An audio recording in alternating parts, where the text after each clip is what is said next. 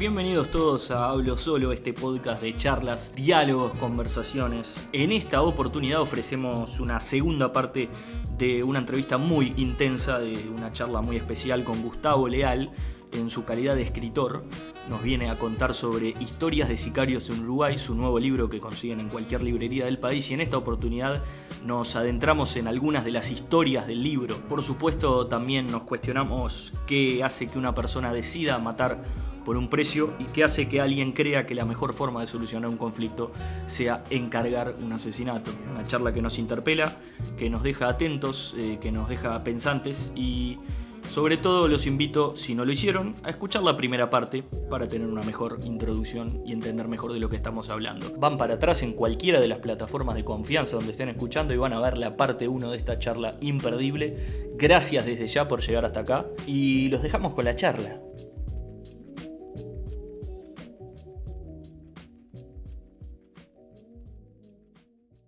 ¿Por qué mata a la gente? Y ahí está el punto, es que mata por muchos motivos, pero porque en el libro hay casos de la disolución de un matrimonio que se podría haber arreglado con un divorcio, de un problema por el uso de unos bienes materiales, un apartamento, un auto, eh, por una herencia, porque Nacional salió campeón y yo no me gusta que Nacional festeje y quiero aguarle la fiesta, eso es lo que hay que hacer, o porque te quedaste con 35 kilos de droga que no me pagaste. Es decir, eh, de todo como en botica. De todo como en botica. Y, quizá las personas que eh, dan la orden y los que participan en todos estos casos eh, atraviesan los sectores sociales. Entonces, eso es lo que da complejidad a este fenómeno. A este fenómeno y lo que nos convoca a, a pensar todos los días. Porque, porque a veces cuando discutimos temas de seguridad nos quedamos con una idea y tratamos de discutir sobre el esquema y la interpretación que tenemos y no pensar todos los días. Es decir, tratar de analizar sistemáticamente y comprender fenómenos sin anteojeras, este, sin creer que el sicariato es narcotráfico, eh, sin pensar que todas las personas que están vinculadas a eh, el delito son porque no tuvieron oportunidades, este, y etcétera. Ese tipo de pensamiento binario me parece que no ayuda. No, no, y está claro, digo, de lo que surge el libro, que no, que no. Em, ¿Cómo convences a alguien para participar en esto? ¿Cómo agarrás a alguien que está privado de libertad y le decís, vení, sentate acá que vamos a conversar de lo que hiciste? ¿Cómo, con la digo, cantidad de horas que tenés de gente, digo. Sí, sí. Y Conversación, buenas tardes, buenas tardes, ¿cómo está? Mire, mi nombre es Gustavo Leal, yo estoy haciendo un trabajo para tratar de entender eh, cómo una persona como usted terminó vinculada en una situación de violencia extrema. Y lo que estoy haciendo es tratar de conocer la historia personal de quienes participaron. Usted ya está apenado. Eh, lo que sucedió, yo sé lo que pasó, así que esto no es una investigación que tenga que ver con eh, un tema de la causa suya, sino quiero poder entender por qué hay personas que deciden matar por precio. Así empezaba, más palabra más, palabra menos. ¿Tuviste que hacer varios acercamientos en algún caso? ¿Hubo gente que al principio estuvo más complicada? como En las entrevistas hay gente que a veces pone más, este, se pone más a la defensiva pero lo que importa de estas entrevistas es que la persona hable sobre sus convicciones. Yo no estaba tratando que confesaran, porque en realidad el juicio ya, ya, había pasado. Claro. Pero yo le preguntaba, bueno, ¿usted dónde nació? ¿Cómo fue su infancia? ¿A qué jugaba? Eh, ¿Qué recuerdos tiene de esa infancia? Este, ¿Qué cosas lo frustraba? Claro. Eh, ¿Fue feliz cuando fue joven? Eh, cuénteme, este, eh, ¿por qué dejó de ir al liceo? ¿Alguien lo ayudaba? así, y lo que se hacía es un, digamos, desde el punto de vista metodológico, es una técnica de perfilamiento de las personas, Bien. que es la que se utiliza en criminología, donde lo que uno trata de encontrar son este, eh, algunos hitos claves en la historia del individuo que lo llevaron a tomar algunas decisiones donde, que fueron trascendentes en su vida. Y el componente de, en el caso de los sicarios, el componente del manejo de la frustración a lo largo de su vida es muy relevante. Bien. Situaciones críticas donde ellos tuvieron que tomar decisiones donde se sintieron se sintieron Superados, quizá. superados, se sintieron solos, se sintieron no apoyados, este, porque en parte eh, el asumir la idea de que estoy dispuesto a, a- a asesinar a una persona, tanto materialmente como mandarla a matar, es porque no pude resolver, resolver un conflicto de otra manera. O pensé que era la mejor. Y si pensé que era la mejor, en definitiva, alguna vez, digo, hice esa ponderación. Sí, pero- en realidad ninguno te dice que es la mejor, es la que es la que eh, es la que pensó que podía ser mejor porque todo lo anterior le había fallado, Claro. ¿no? Este eh, el caso de un empresario que, que se da cuenta que su socio lo había estafado y entonces como no podía demostrar esa estafa, dijo, "Mato, este lo mato, ya está. Este, Y no lo mato yo, lo mato. Y así como, como surgen estos casos, ah, eh, he visto en forma reciente, ahora, este año, mientras escribía hubo varios casos de sicariato este, que tengo identificados y que siguen ampliando el espectro incluso de eh, situaciones en las cuales eh, esa oferta y esa demanda en ese mercado invisible se encuentran y se materializan. ¿no? ¿Dónde consigo un sicario? Bueno, hay que No preguntar. estoy buscando, eh, pero- Bueno, hay que preguntar. La experiencia. La experiencia de. de una persona que quiso matar a su hermano, que era policía, de piedra. de eh, la blanqueada, muy cerca de acá, Sí, muy. y que su familia era una familia muy acomodada económicamente. Su madre tenía varios residenciales de ancianos, su padre había sido un médico de una mutualista muy prestigioso, la mutualista prestigiosa y él muy prestigioso como médico. Y el hombre, por un, el padre falleció y dejó unos apartamentos y por, un- por problemas que cualquiera puede decir menores del uso del apartamento, del uso de un auto, este, etcétera, etcétera, él en un momento resolvió matar a su hermano y en el taxi recorrió algunos barrios preguntando quién podía darle un susto, si conocían a alguien que pudiera darle un susto a alguien. Y claro, cuando uno pregunta, si uno pregunta, ¿conoces a alguien que le pueda dar un susto a alguien en una fiesta de cumpleaños? Es una cosa, ¿no? Este, en una fiesta de disfraces es otra. Pero si yo voy a determinados lugares y pregunto eso, todo el mundo sabe lo que estoy buscando. Todo el mundo sabe con quién hablar. Y todo el mundo sabe que el susto no es este, ponerse una No sábana. es la y- broma de Tinelli. Claro, Estamos- no es ponerse una sábana y, y decirle soy el fantasma. Este, No, no, no. Eh, un susto es otra cosa. Y bueno, y encontró, a los cuatro días encontró. La profesora esta de biología, de 40 años, que mató a toda la familia, encontró a un sicario dispuesto que nunca había tenido ninguna actividad criminal, pero que era su jardinero. Y lo convenció de hacer un trabajo. Y el hombre de jardinero pasó a ser sicario, así, sin, sin este sin punto de referencia. Y, ese, y él además consiguió a dos más. Claro, o sea, no, no, acá no entra esto de, de los contextos y de que si naces en determinado. A un tipo le ofrecen un negocio, punto. Sí, este era una persona con determinada, el, el- el jardinero, este, en este caso, eh, la mujer esta lo, lo manejó, al principio le dijo que era para darle un susto a una persona y para robarle un teléfono. Pero la manipulación incide, ¿no? Totalmente, porque estas personalidades son eh, mentirosas, manipuladoras y frías. Las tres cosas. ¿Te encontraste con algún trastorno tipo, no sé, psicópatas, narcisistas? ¿Estás en condiciones de, de confirmar eso? Sí, eh, psicopatías, perfiles psicopáticos, la mayoría de ellos tienen Bien. rasgos psicopáticos. No todos son psicópatas, pero, Pero- rasgos psicopáticos sí, por ejemplo, un distanciamiento eh, de la culpa. En ningún momento un remordimiento. Y el remordimiento que algunos tienen en las entrevistas está más relacionado a que cayeron presos, a que... Sí, sí, a que, se, a que se frustró el plan, ¿no? Claro, es un remordimiento por estar acá ahora y tengo 28 años por delante. O la profesora que le dieron 45. Claro, no por, no por el niño al que le quitó la vida a ella. No, porque no, no, no, eh, porque ella, bueno, a veces para no volver a recordar eso lo niegan o a veces se encomiendan a Dios diciendo de que Dios los perdonó. Bien. Este eh, ¿Encontrás esa, ese recurso seguido? Sí, en casi todos los casos. El arquitecto que intenta asesinar a su mujer en plena separación, entiendo que, es uno de los que más. Bueno, ese arquitecto incluso estando, él está libre ya. Bien.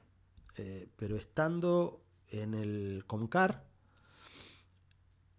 él dirigió una cuadrilla de gente privada de libertad que construyó este, una, un salón religioso dentro del Concar. Bien. O sea, juntó las dos. Este. Ah, este. contame un poco de ese caso porque me es increíble. Te escucho un poco y, yo lo conozco porque sucedió acá cerca, de hecho, este, uno de los intentos. ¿Ese es el caso con más intentos? Sí, eh, por lo menos de los que están al libro, sí. De los que, claro, de los, que, están al libro, sí. Ese es un caso ocurrido en el año 2008. Una pareja de profesionales, 28 años cada uno, 27, 28 años. El arquitecto, ella contadora, ella trabajaba como gerenta en un banco privado. Él trabajaba como arquitecto en una empresa importante de plaza, que a su vez era de su suegro. ¿sí? No. Vivían en Positos, en Rivera y Maquichen. Eh, habían tenido una niña de, eh, que ya tenía en ese momento un año y medio.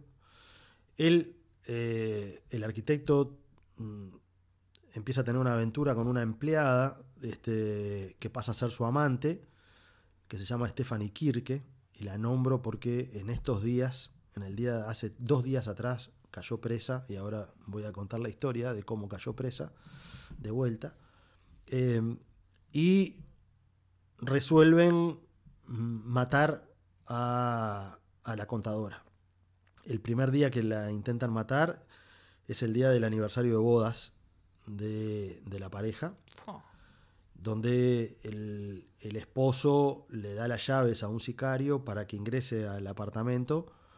Este, él se queda fuera del apartamento eh, porque iban a salir ese día y entonces él le dice que había llegado antes, que ya se había cambiado, tenía el auto afuera. Cuando la mujer llega del trabajo, le dice, subí al apartamento, te cambias rápido y... Te espero en el auto. Y te espero en el auto.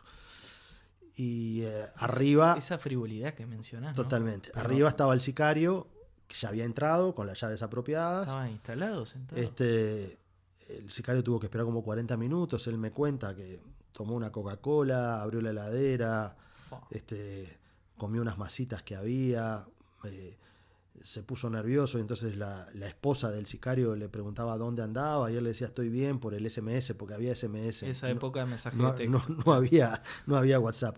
La mujer ingresa al apartamento este, y bueno, y el sicario le da dos tiros. Y piensa que estaba muerta porque uno de los tiros le dio en el pecho. La mujer forcejea, se intenta defender este, y el sicario se va rápidamente del edificio pensando que la mujer estaba muerta. El trabajo estaba terminado. Claro, pero este, en el forcejeo habían este, roto una ventana y había gente en una obra enfrente, una obra en construcción, que vio algo raro que estaba pasando ahí eh, y llamaron a la policía. Cuando llega la policía, eh, estaban los obreros tratando de, de, identificar cuál era el apartamento y dicen, no, pero el esposo está acá una de las vecinas del edificio y el esposo está acá. Ah. Y el esposo se hizo como el distraído. La vecina este, chuma es la que. Claro, no, porque en tal ventana hubo un problema. Y entonces dice, no, pero ¿qué va? El problema del esposo está acá. Este, una cosa. Era toda una confusión. Llega la policía, bueno, suben al apartamento y resulta que la mujer está herida. Herida de bala. De bala y el. Pero zafa, digo. Zafa, la llevan al hospital británico, la intervienen, estuvo muy grave y a los cuatro días, creo, de estar ahí, sale del CTI a cuidados intermedios. Y entonces ahí hay un segundo intento de homicidio. En la propia En la, en la propia ¿Sala? En la propia sala, con la anuencia del esposo. Esta vez ya no era un el sicario, porque el sicario cobró ese- esa plata sobre la base de que ella se moría. Claro. ¿sí? Entonces, como ella no murió, la amante ingresó vestida de enfermera eh, a- al hospital y con la anuencia del esposo, Esto lo vi, en- o sea, en, en una lo vi en, en la película 2 de Batman. O sea, de verdad te digo. Bueno, Eh, no, eh, pero- es, es la realidad. Está, pero de- esto de- sucedió de, verdad. Montevideo. O sea, Es la, es la realidad de Montevideo, pero esto no, no fue tan, eh, tan irreal como eso de Batman. Sucedió No, no, no, por eso. es- en pleno hospital británico. Ingresó a las 2 de la mañana. eh, a, la, a, la, a la mujer le dieron la medicación a la una y media y entonces ella se quedaba dormida. Este, el esposo se hizo el dormido. La, la amante ingresó a ese hospital. Ella conocía muy bien el funcionamiento del hospital porque su madre había sido enfermera de ese lugar. Bien. Tenía. Entonces sabía por dónde ingresar, no ingresó por, por la puerta delantera, sino que Tenía este, conocimiento. tenía conocimiento de los accesos y le inyecta en el suero un veneno.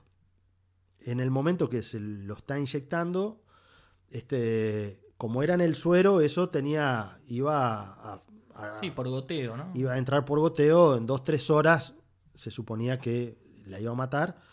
Claro, Eran las 2 de la mañana, el esposo estaba al lado, Con el marido ahí, todo se indicaba que- dormido. Siga, siga. Claro, siga, siga. Y la mujer en un momento, por eso de la vida, del instinto, se despertó. Hablame distinto de supervivencia esa mujer. Se despertó, se despertó, vio, sintió peligro, le pregunté a usted quién es. La, La otra ve a ella, la ve a ella pasándole, inyectándole, empieza a forcejear, le pide al marido Que se despierte, porque estaban en una sala solos. Claro. sala de sanatorio, ella en la cama y el hombre sentado en una silla, en un sillón. El hombre se hizo el dormido y se siguió haciendo el dormido, pero ella logra eh, tirar, hace ruido y logra tirar un monitor que había y, y el, el, este, la, eh, el fierrito, no sé cómo se llama, que sostiene el, el- Sí, pero ubico clarito. este, lo que no, decís. este, el, El suero. El suero, ahí va. Este, estaba tratando de acordarme cómo se llama, pero no sé. Pero que es como si fuera un percherito, ¿no? Que Sí, se pone, claro. donde se lo cuelga. Hace ruido con eso y la mujer eh, se va corriendo. Sí, se asustan. Se asusta, se va corriendo. Cuando llega el, el- la nurse, este, pregunta qué pasa, no sé qué. El esposo dice, no, no sé qué pasa. La mujer dice, me quisieron matar, me inyectaron algo. Y el esposo dice, no, no, si yo estaba acá. Este... Bueno, es toda una confusión y, y termina convenciendo al médico de guardia que ingresa de decirle que ella ya estaba con alucinaciones por la medicación que estaba tomando, etcétera, etcétera. Y pasa toda esa noche sin que haya una denuncia. Le cambian el suero a la mujer. La mujer descansa después de una tentativa de homicidio como si fuera Claro. que, que se despertó de una Se- pesadilla. exactamente, y Ah. vio que la estaban intentando matar de vuelta. Eh, al otro día, la, la mujer vuelve a insistir con esta historia y la nurse del siguiente turno ya le pareció que algo raro estaba pasando y entonces llamó a la policía. La policía llegó, revisaron las cámaras, encuentran a una mujer rubia que había ingresado, pero que no había pasado por adelante, sino que era claramente se habían dado cuenta que había ingresado por la puerta de servicio, por algún lado, por, por donde no, por donde entraba el personal. Este, y bueno, y quedó esa historia, pero la, la madre de la contadora eh, empezó a desconfiar de su yerno. Sí. Decía, esto no puede ser. Puede Este, ser que te entraron y estabas dormido. Claro, y entonces le pidió de que no volviera al apartamento y que se fuera con la hija a su casa. Bien. Ahí, en esas idas y vueltas, la, la mujer todavía no terminaba de creer de que el esposo la estaba engañando. eh, aunque había como rumores de que él tenía un amante, pero mucho menos que había intentado asesinarla. No, Porque claro, es que son dos discusiones. son dos, son dos pesos aparte, ¿no? No, no, no. Este, Lo que sucedió fue que al mes y medio, al mes y medio, eh, ella inició el divorcio y el 13 de abril creo que fue, por ahí, ella ya no estaba conviviendo con su, con su marido, este, fue a visitar a su hermana a la zona del Parque Valle, acá cerca Sí, nomás. acá. Este, y ahí de vuelta estaba el sicario que la había intentado matar eh, en el apartamento, El de la primera vez. el de la primera vez, pero había traído refuerzos, había traído a, a otro sicario para ayudarle. Ella llegó en una camioneta y el hombre paró en la mitad de la cuadra eh, y le tiró 13 tiros. Le vació el cargador de una pistola 9 milímetros. Eh, pensando en que la había matado, eh, la mujer en realidad cuando ve eso se da cuenta de que algo estaba pasando y hace una maniobra eh, con la camioneta que le terminó salvando la vida a, a ella, eh, a su tío que venía al lado y a su hija de un año y medio que estaba sentada atrás en una sillita. O sea, Este- man- la manda a matar sabiendo que estaba con la hija en la El vuelta. sicario también. me dijo de que él no sabía que la hija, eh, que después que vació el cargador y la camioneta quedó dada vuelta así, él se dio cuenta que había una niña ahí adentro. ¿Lo hubiera tenido en consideración? Así como el de Rivera dijo yo, un niño no mato, ¿qué te Eh, parece? Futurología, pero Él me dijo, si yo hubiera sabido que estaba la niña, no disparaba. te dijo eso. Me dijo. Pero yo no le creo. Porque... ¿Les crees? No, Ah, no, no, no. ¿No les crees nada? No, eh, de los arrepentimientos no. De las cosas que cuentan sí, porque además están muy chequeadas por, No, no, claro, hay por los hechos. Este, tenés pero donde en el, mo- contrastar. en el momento en que ellos fingen arrepentimiento, ahí yo no les creo. No les Este, crees nada. Porque este hombre disparó 13 veces. Sí. A ver, No, y, y era un segundo intento. sí. Se le metió a la 13 casa veces. y la, la- la 13 esperó. veces. Merendó. Este, y bueno, a ellos finalmente los, fruto de una investigación larga, los terminan deteniendo. Él cumplió 11 años y medio de prisión porque fue intento de homicidio. A pesar de toda esta historia, no la mataron. No, no, claro, eso es lo peor. Este, Digo, Lo mejor en yo realidad. creo que fue lo bueno Sí. eh, en el sentido de que, él, bueno, esta mujer realmente es una sobreviviente, es increíble la ¿A ella historia la de pudiste ella. contactar? No, con ella no hablé. ¿Intentaste? Eh, me lo reservo. Dale. y me reservo el hecho de que no hablé. Porque el objetivo eran los sicarios. Sí, bien. Sicarios y quienes encomiendan, ¿no? ¿Y quiénes encomiendan? Las dos. Este, resulta que la, la amante, esta Stephanie Kirke, eh, también cae detenida. Se escapa de la cárcel en el año 2008. No, perdón, se escapa de la cárcel en el año 2011. Cae en el 2008, en el 2011 A se los escapa tres de la años se cárcel. escapa. se escapa de la cárcel. De ahí se va a Brasil, después a Europa y después ingresa nuevamente al Uruguay con documentos falsos. Y eh, ella estando en la cárcel había conocido a un narcotraficante de San Carlos. Ella, a su vez, era oriunda de Piriápolis. Cuando retorna al país con documentos ilegales, se hace la, amante, se convierte en la amante de este narcotraficante y ese narcotraficante en San Carlos es el responsable de una ola de violencia que hubo en San Carlos por la disputa del control territorial de ese punto tan importante este, de suministro, sobre todo porque es la puerta de acceso a Punta del Este, por eso es importante. Claro. Y ella es detenida en Las Toscas, en Canelones, en el año eh, 2012.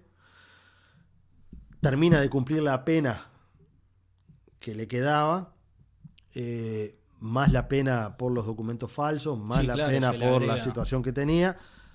Eh, sale de la cárcel y en el año 2017 eh, se le inicia una investigación por narcotráfico en Brasil y la detienen en Brasil con un cargamento de 40 kilos de cocaína. Y en, Brasil logra que el juicio sea eh, sin prisión, mientras estaba en el juicio.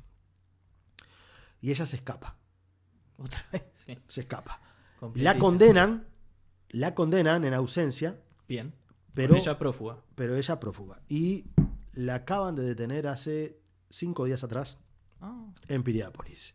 Y ahora la van a extraditar, le espera una pena, le dieron una pena de 14 años de prisión en Brasil. en Brasil. Hay entrevista por Skype ahí. ¿Te interesa?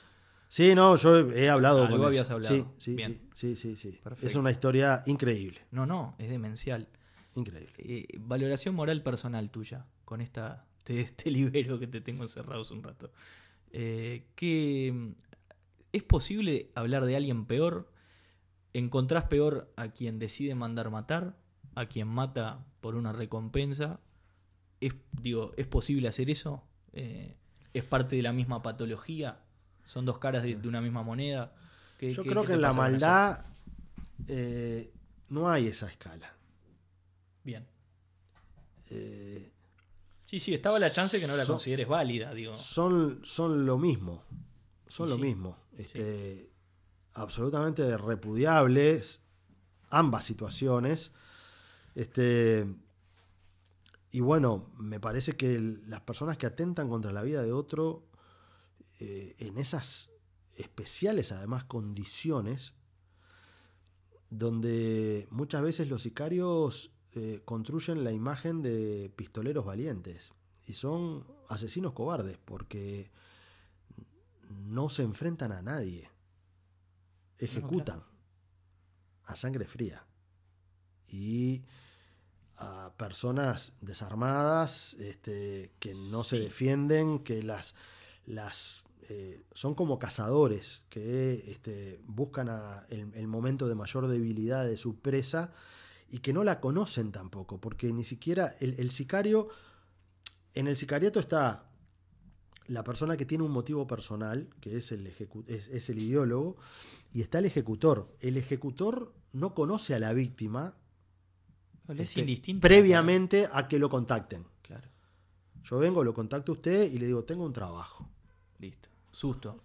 eh, un susto, es un servicio, como le llaman ellos, en el lenguaje, claro. Nunca hablan, hablan, No. llaman un servicio. Tengo un servicio para hacer, perfecto. ¿Y quién es? Y ahí yo, por primera vez, sé fulano de tal. Claro, acá está la foto y anda. Acá está la foto, dónde lo encuentro, esto, lo otro, vale tanto. Y a partir de ese momento, si yo soy el ejecutor, es que empiezo a conocer la persona, pero la empiezo a conocer simplemente para buscarle el punto vulnerable. Sí, si le sigo una rutina es para saber dónde la encuentro más claro, prevenida. exactamente. No es para saber si, si yo puedo hacer una valoración de si, mere- va. si merece morir, ¿no? El que tiene... eh, Que tampoco estaría bien, digo. no, no, pero el- la- esa valoración ya la, eh, la pone el precio. Bien hecho, claro. Merece morir porque me dan tanta plata. Y ese es mi precio. ¿Solo plata, Gustavo?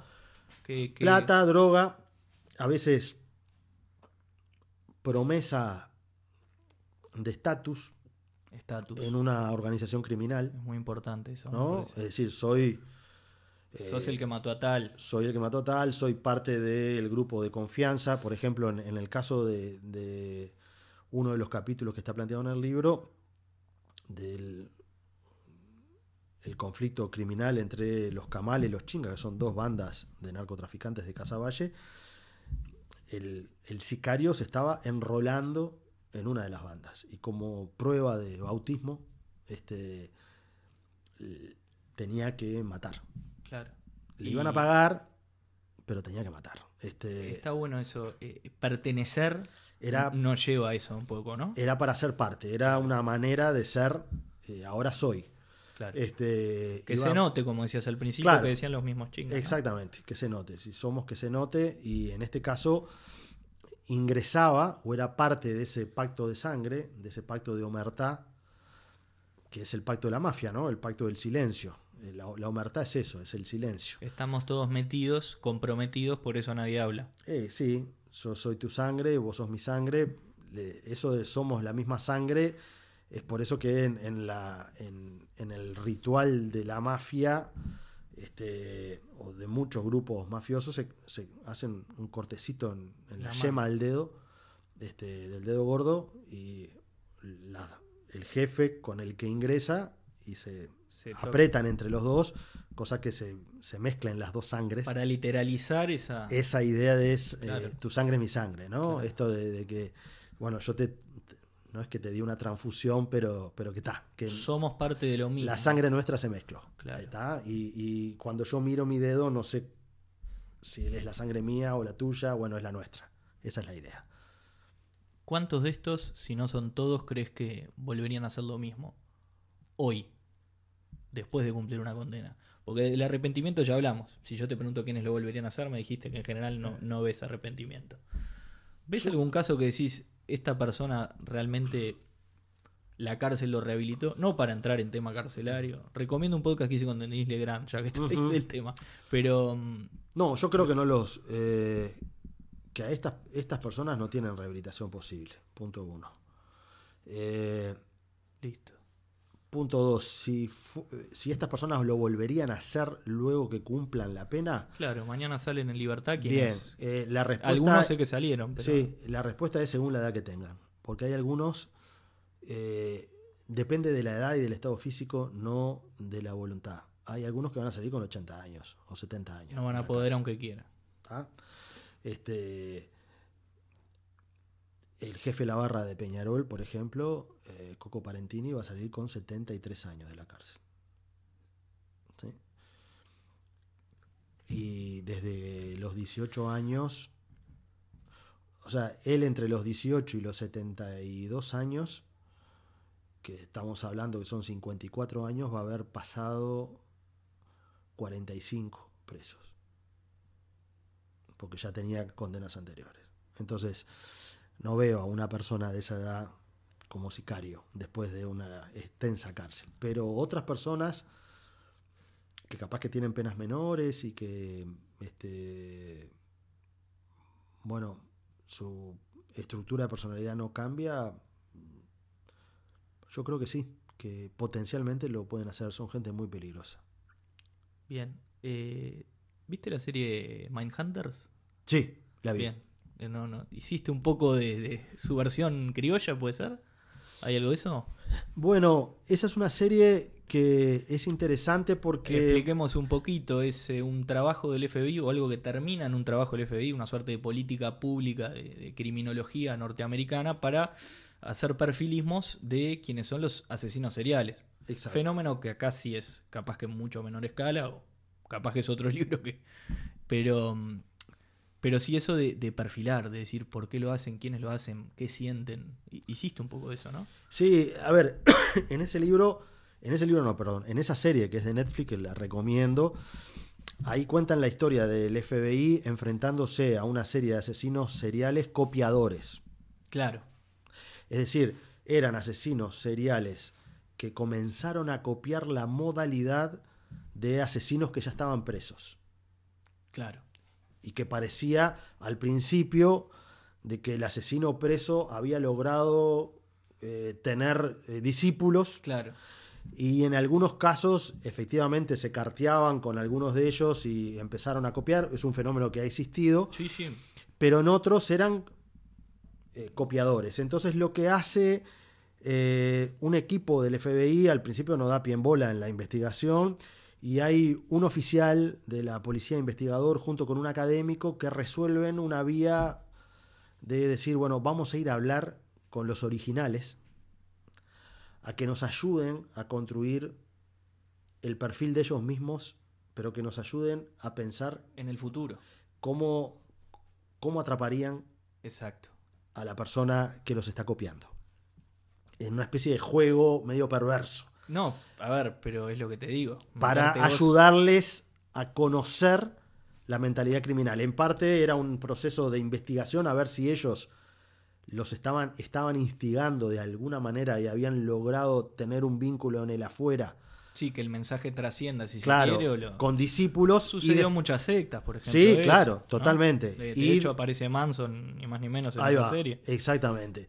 Y bueno, y ese es el origen de este, una línea de trabajo en la criminología que fue muy potente. Estamos hablando de esto a finales de los años 70. Sí, sí, sí, ya. Este, y que de alguna manera interpretó que el conocimiento científico sobre la mentalidad criminal es importante para la investigación. Y bueno, este trabajo...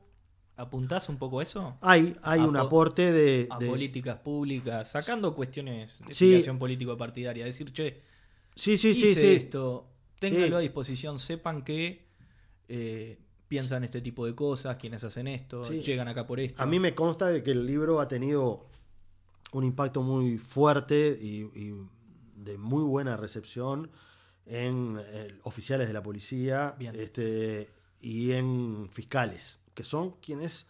Es una herramienta más. Lideran la investigación eh, criminal y por lo tanto tener elementos eh, científicos también que le ayuden a comprender el fenómeno.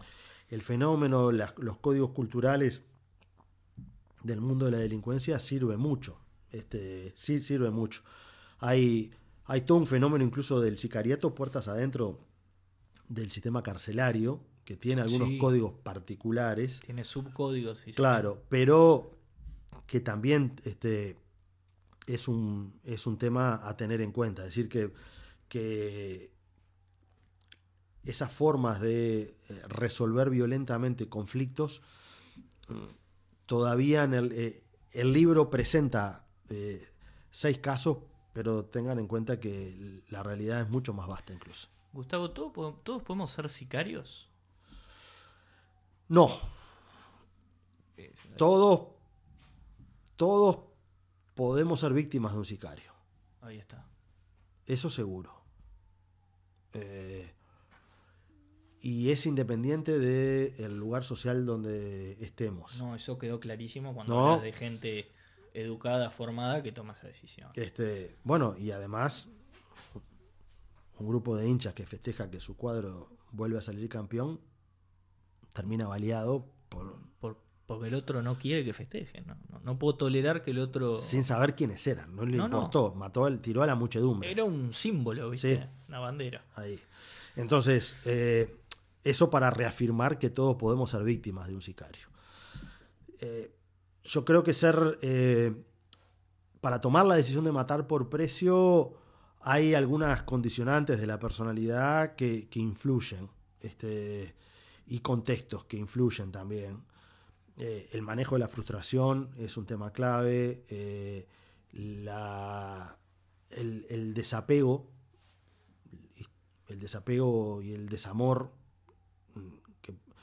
que es eh, la falta de culpa, eh, el distanciamiento moral este, sobre el dolor, ¿no? Eh, son, son, temas claves que este, definen un tipo de personalidad. Un tipo de personalidad. Claro. Bueno, agradecerte, la verdad. Un buen rato y, y nos llevamos deberes varios. ¿Vamos a tener segunda versión, parte 2? Dependerá. Dependerá. Dependerá. Cuando yo escribí este libro, como les comenté, tenía, tengo eh, otras historias relevadas. No las incluí porque podía parecer muy grande eh, y porque era un libro, no una enciclopedia. Y